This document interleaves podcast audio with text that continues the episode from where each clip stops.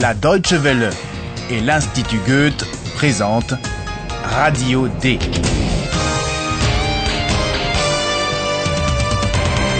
Un cours d'allemand radiophonique. Auteur Herald Mese.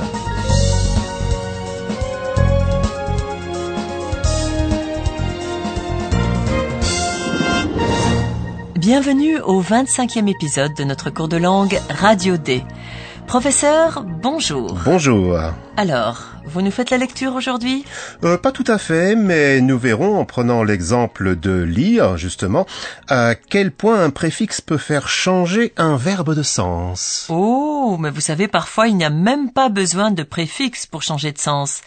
Vous vous souvenez de la tournure employée par Philippe pour qualifier l'escroquerie du requin de Hambourg? Moi, oui.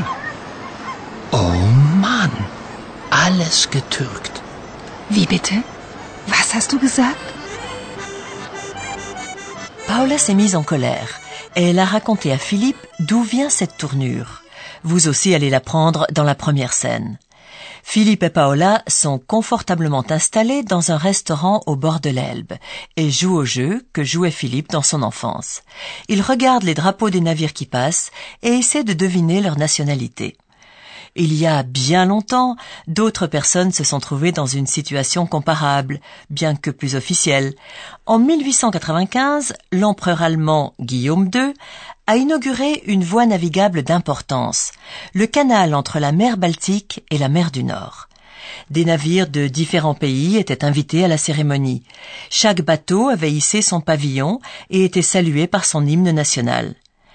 Et lorsqu'on ne connaissait pas cet hymne, c'est ce qui est arrivé avec un navire qui arborait le croissant turc. Imaginez-vous en l'an 1895 et écoutez ce qui s'est passé. Hallo, liebe Hörerinnen und Hörer. Willkommen. Bei Radio D.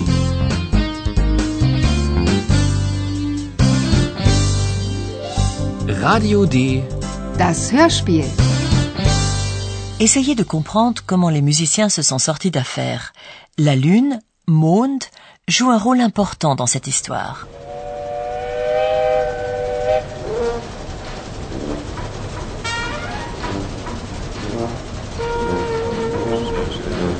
Aufgepasst!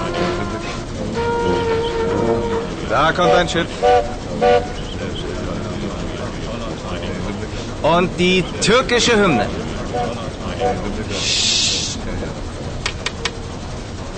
Los geht's. Die türkische Hymne. Türkisch, Türkisch? Hast du die Noten? Nein. Ich auch nicht. Ich auch nicht.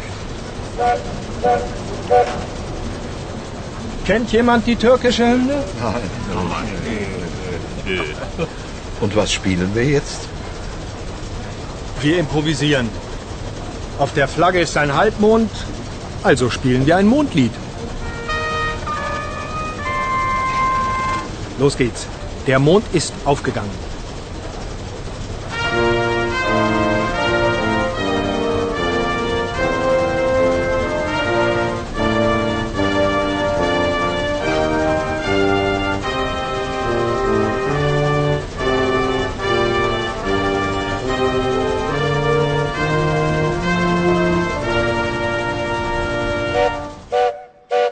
Les musiciens, vous l'aurez compris, improvisent.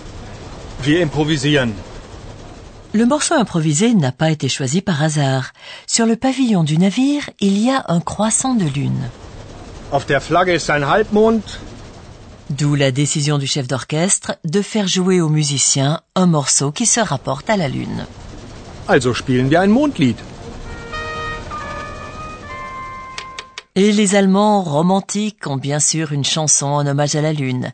Les musiciens jouent donc un air populaire, encore connu aujourd'hui, Der Mond ist aufgegangen.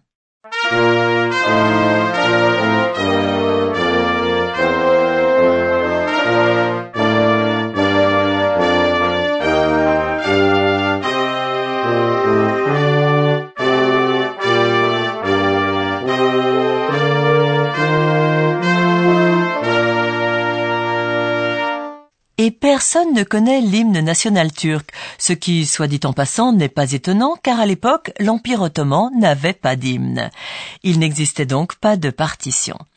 Le verbe allemand türken a donc d'abord été employé de façon positive, dans le sens d'inventer, improviser. Aujourd'hui, il signifie feindre, simuler, fausser. Il a donc une connotation négative. En fait, il existe plusieurs explications au verbe türken, mais c'est celle-ci que Paola a racontée à Philippe. Écoutons la fin du dialogue. Qu'est-ce qui fait subitement changer Philippe d'humeur? Willkommen in Hamburg. Wir freuen uns, Sie im Hamburger Hafen begrüßen zu können. Willkommen in Hamburg. Türken? Etwas improvisieren? Hm. Klingt ja interessant. Weiß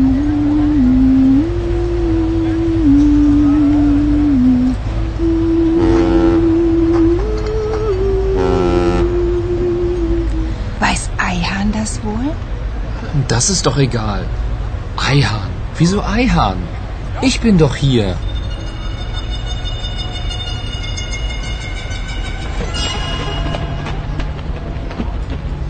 Sehr romantisch.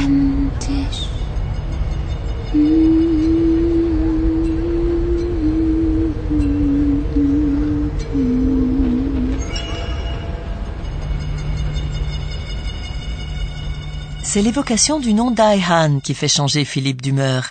Ses parents sont originaires de Turquie. C'est pourquoi Paola se demande s'il est au courant du sens positif du mot Türken. Weiß Eihahn das wohl? Ah, pas de chance pour Philippe. Il s'est donné tant de mal pour écouter Paola, il lui a même passé le bras autour du cou. Et Paola pense à Ayhan. Philippe se demande pourquoi en sa compagnie Paola pense à Ayhan. Eihahn. Wieso Eihahn? Ich bin doch hier. Philippe et Paola doivent rentrer à Berlin à la rédaction de Radio D, où se trouve Ayhan en train de lire. Eulalia est partie en éclaireuse et lui demande ce qu'il lit. Essayez de comprendre la scène.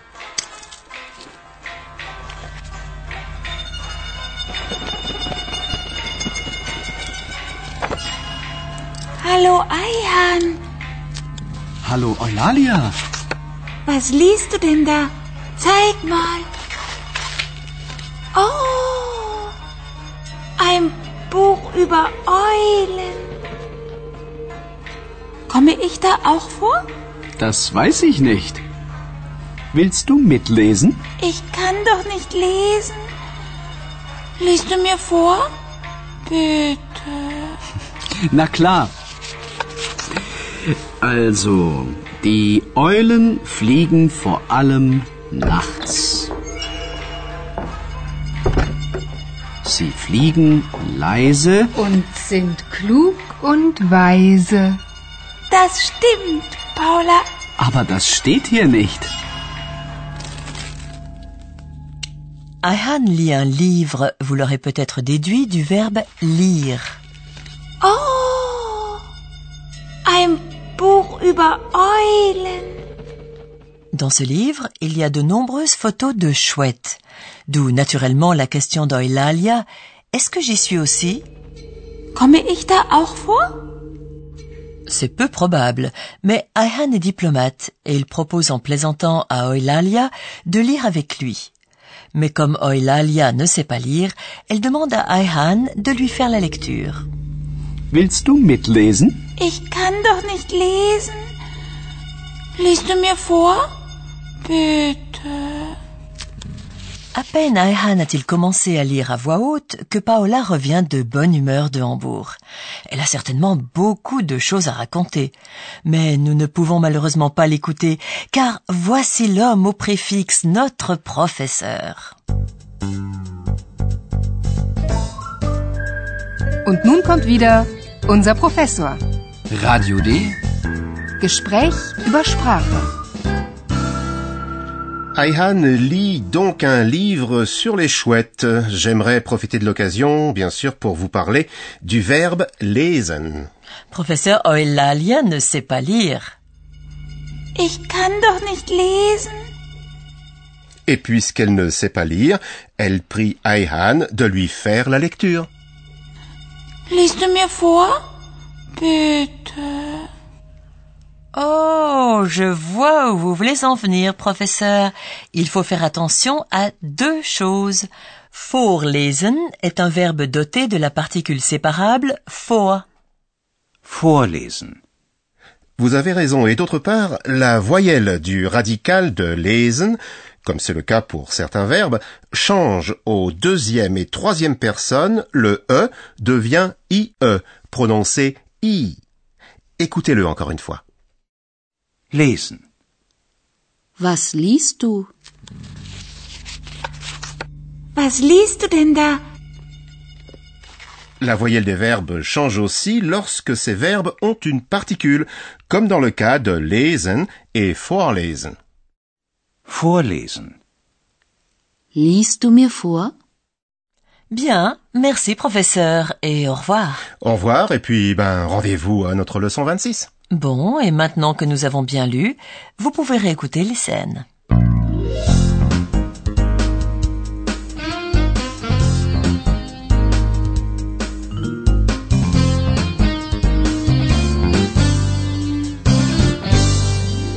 Écoutez l'improvisation d'un hymne. Aufgepasst! Da kommt ein Schiff. Und die türkische Hymne.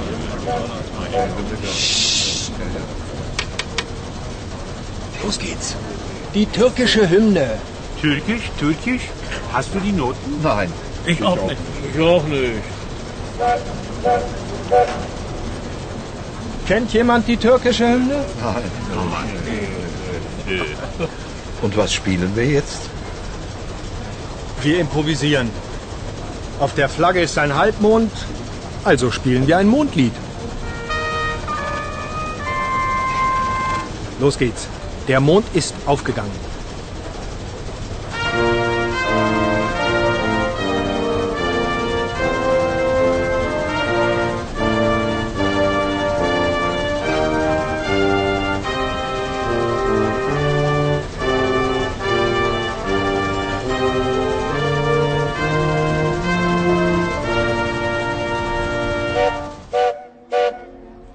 Philippe et Paola au restaurant. Willkommen in Hamburg. Wir freuen uns, Sie im Hamburger Hafen begrüßen zu können. Willkommen in Hamburg. Türken. Etwas improvisieren. Hm. Klingt ja interessant. Weiß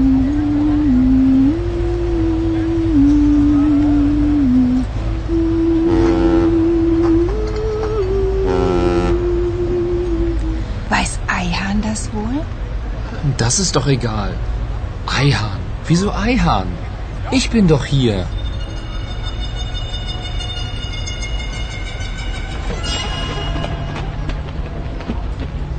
Sehr romantisch. Et écoutez ce que fait Ayhan. Hallo Eihan, Hallo Eulalia. Was liest du denn da? Zeig mal.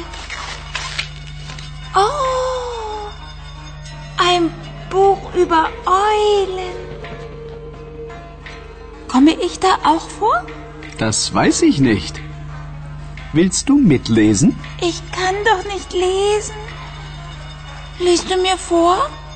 Bitte. Na klar. Also, die Eulen fliegen vor allem nachts.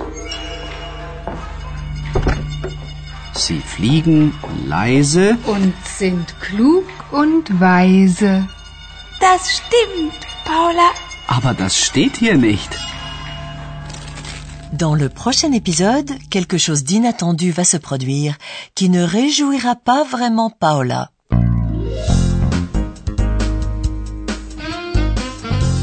Bis zum nächsten Mal, liebe Hörerinnen und Hörer.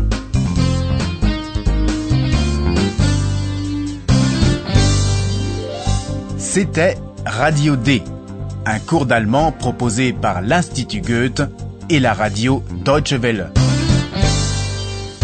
Und tschüss.